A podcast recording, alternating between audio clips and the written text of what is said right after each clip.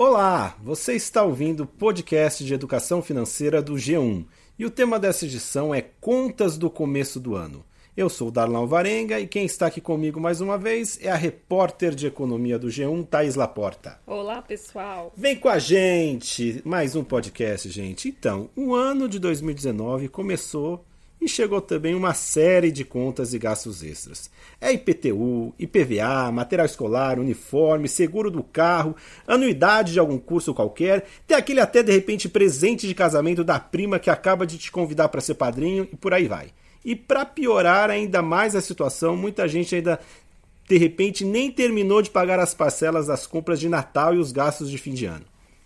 É isso aí, Darlan. Todo ano é a mesma história, né? Vem aquele susto no começo do ano, porque é, ceia de Natal, férias na praia, presente para todo mundo, Papai Noel, aquela alegria, e todo mundo esquece ali do, daqueles gastos que aparecem. Aquele boletinho, né, que vai acumulando lá embaixo da porta, ficou em cima da penteadeira, na geladeira, e agora tem que reunir tudo, né, Thaís? Exato. E para que esses gastos de começo de ano não causem tanta dor de cabeça e não façam você entrar no vermelho, só existe um remédio, qual que é? Planejamento. Então é sobre isso que queremos aqui te ajudar a tentar tornar a vida um pouco mais tranquila, mais organizada. E neste podcast nós vamos tentar tirar as seguintes dúvidas: como organizar as contas do começo de ano e as dívidas que ainda não foram pagas? O que pagar primeiro e quando vale a pena pagar à vista? E também como se planejar para não ficar no vermelho e tentar poupar, poupar alguma coisa para procurar um investimento, né? E não só gastar. É isso aí. Bom, o primeiro passo, né, para você organizar suas finanças é saber exatamente qual vai ser o tamanho da sua fatura, né? Já dá para prever aí quais são os gastos obrigatórios, né? Aqueles que você já conhece para os próximos meses, é, as parcelas que você já assumiu, tudo isso você pode colocar no papel e também as eventuais dívidas que você ainda não pagou, que vai contrair. Isso ajuda bastante.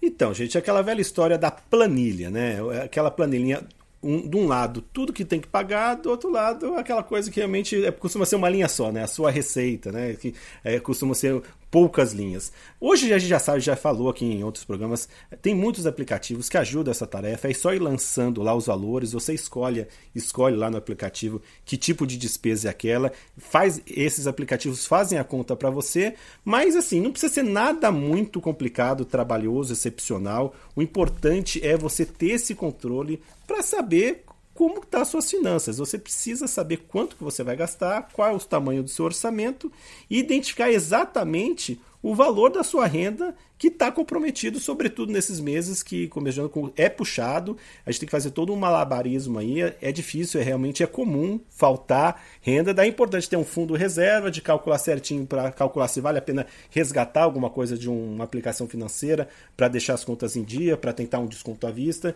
Então, o importante nesse momento é calcular qual vai ser o tamanho dessa fatura que é alta.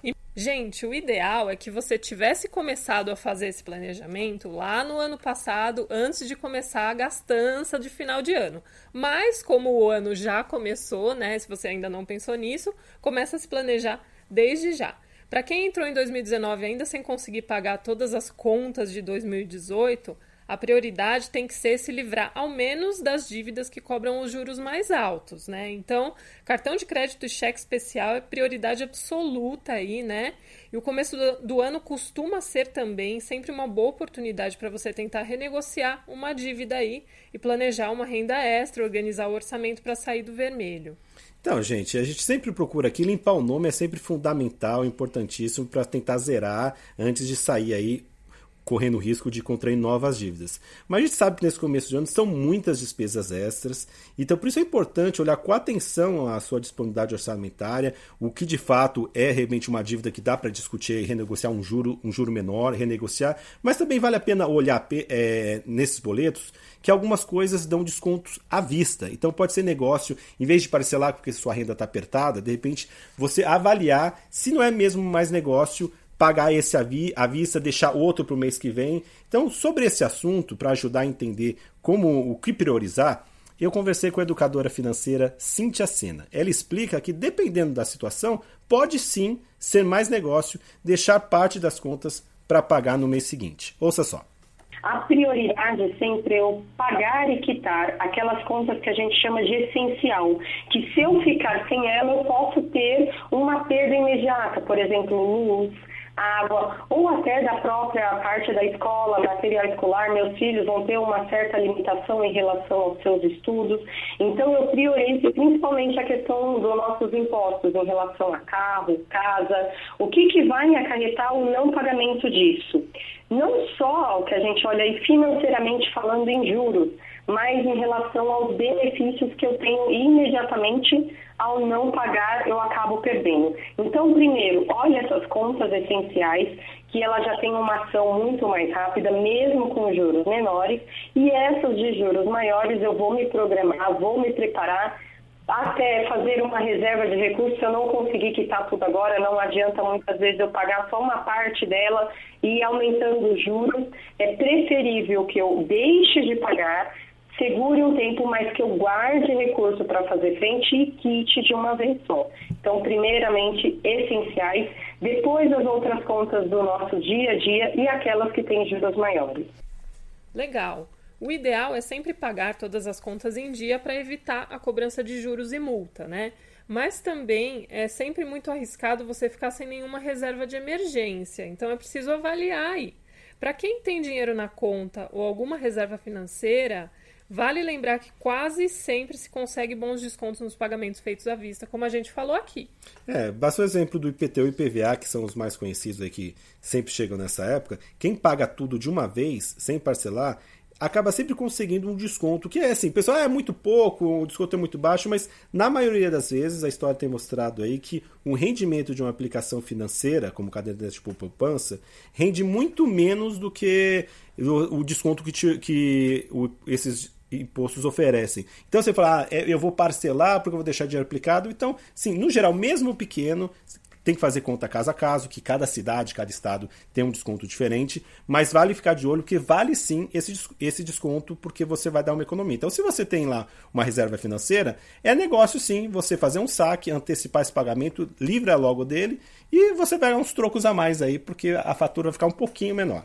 É isso aí. O ideal é sempre não pagar juros, né? Pagar sempre tudo em dia para evitar multa, mas também é muito arriscado você ficar sem nenhuma reserva para emergências, né? Então, para quem tem dinheiro na conta ou tem alguma reserva, é sempre melhor conseguir bons descontos no pagamento feito à vista.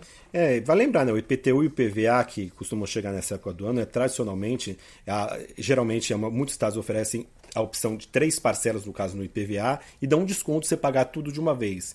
Então, assim, depende muito de cidade para cidade, de estado para estado, mas no geral a experiência tem mostrado que esse desconto, mesmo que aparentemente é pequeno, é mais interessante do que a maioria das aplicações financeiras aí tradicionais conservadoras, como uma caderneta de poupança.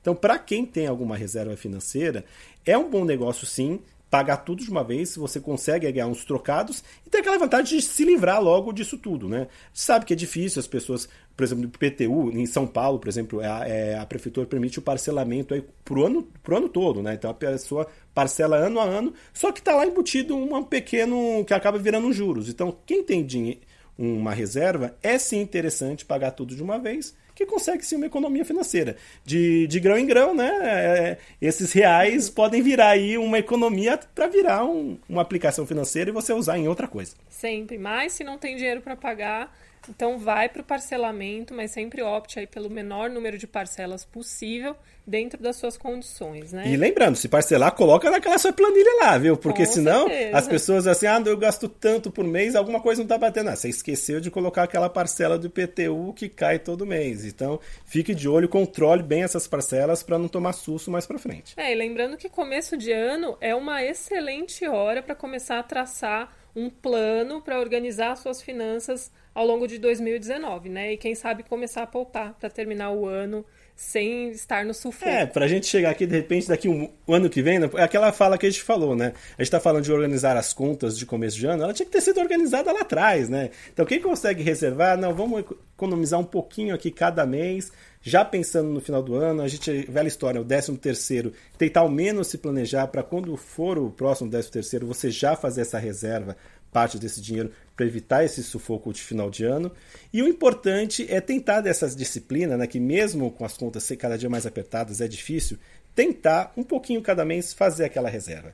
Poupar parece sempre muito difícil, mas é ma mais do que tudo é uma questão de hábito, gente. Dá para economizar sempre um pouco só. E a dica que eu sempre dou aqui: não espere o mês acabar para ver o que sobrou na, na conta corrente e colocar na aplicação. Tire de imediato. Comece tirando um pouquinho, se mês que vem tente reservar um pouco mais, que você vai conseguir criar essa disciplina e vai ter bons resultados, porque você vai ver que você vai ter dinheiro para realizar alguns sonhos. E sobre isso, como conseguir poupar, né? É sempre importante dar algumas dicas. Eu pedi também algumas orientações para educadora, educadora financeira Cintia Sena, que conversou comigo, e dar algumas dicas para tentar mudar esses hábitos de vida. Ouça só. É que a gente só tem o hábito de poupar quando a gente tem um objetivo, um sonho, algo que nos motive. Enquanto eu não tiver isso, eu não tenho muito por que poupar, então acaba fazendo aquele consumo mais imediato. Então a recomendação é que as pessoas possam sentar ali com a sua família, aproveitar esse início de ano e fazer algo que muitas vezes a gente não faz.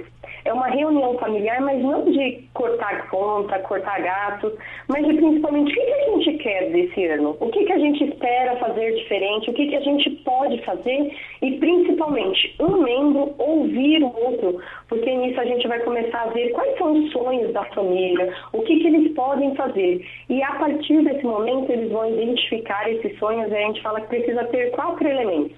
O que é esse sonho? Quanto que esse sonho custa? Então, eu tenho que pesquisar o preço desse sonho. Quanto que a gente está disposto a começar a aprender a poupar parte do nosso ganho para que esse sonho aconteça lá no final do ano, daqui seis meses, para que a gente tenha essa motivação. Então, a orientação que a gente passa para que a gente comece a poupar e não precise de muito. Talvez essa é uma questão, olha, para poupar eu tenho que ter muito. Não, começa com um hábito. Um real, então é um aprendizado. Começa um, 5, 10, e quando você menos esperar, você vai ter recursos suficientes para realizar sonho. Então, sempre já coloque um nome para esse poupar, carimbe o que é esse sonho, e aí sim você vai começar a criar esse hábito, e aí você não vai parar mais.